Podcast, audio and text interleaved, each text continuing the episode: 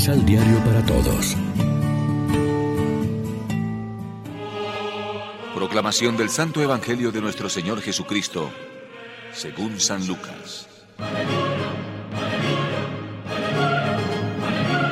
Mientras Jesús estaba hablando, una mujer levantó la voz en medio de la multitud y le dijo, Feliz la que te dio a luz y te amamantó.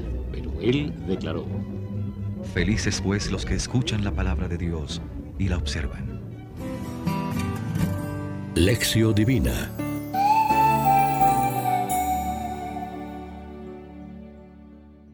Amigos, ¿qué tal?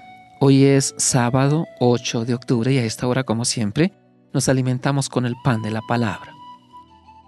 Con la bienaventuranza de la palabra guarda estrecha relación la bienaventuranza de la fe que leemos en los textos evangélicos. Primero, cuando María visita a su prima Isabel, ésta le dice, Dichosa tú que has creído, porque lo que te ha dicho el Señor se cumplirá. Segundo, cuando Cristo resucitado se aparece a los apóstoles, estando Tomás presente, dice, Dichosos los que crean sin haber visto. Es la dicha de la fe que encarna la palabra en la vida y que nos constituye en discípulos de Jesús. Ambas bienaventuranzas de la fe y de la palabra que hemos de sumar a las ocho del discurso del monte van unidas y tienen pleno cumplimiento en María, como Jesús conocía muy bien, por tanto, a ella se aplican como a la primera aludida. A lo largo de la predicación de Jesús María acogió las palabras con que su Hijo, exaltando el reino por encima de las condiciones y lazos de la carne y de la sangre, proclamó bienaventurados a los que escuchan y cumplen la palabra de Dios. Así avanzó también la Santísima Virgen en la peregrinación de la fe.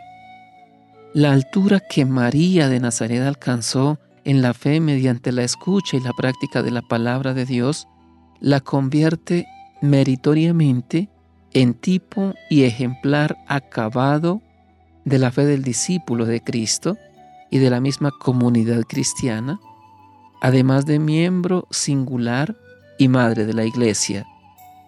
Su figura, encarnación viva del Evangelio de hoy, nos muestra que creer eficazmente supone un giro copernicano en nuestra existencia personal porque afecta a nuestra actitud ante Dios y los hermanos, el mundo y el trabajo, la vida y la convivencia.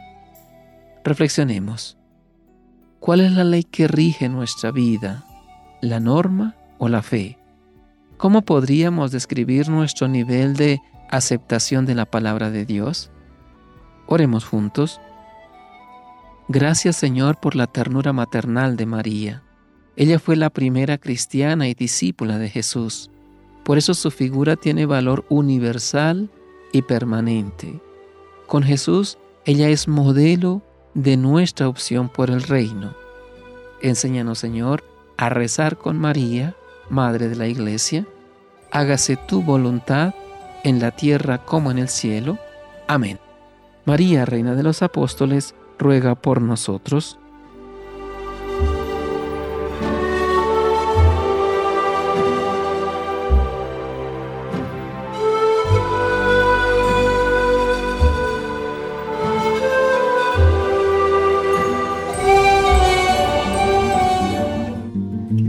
Medita los ocho pasos de la Alexio Divina adquiriendo el misal Pan de la Palabra en Librería San Pablo o distribuidores.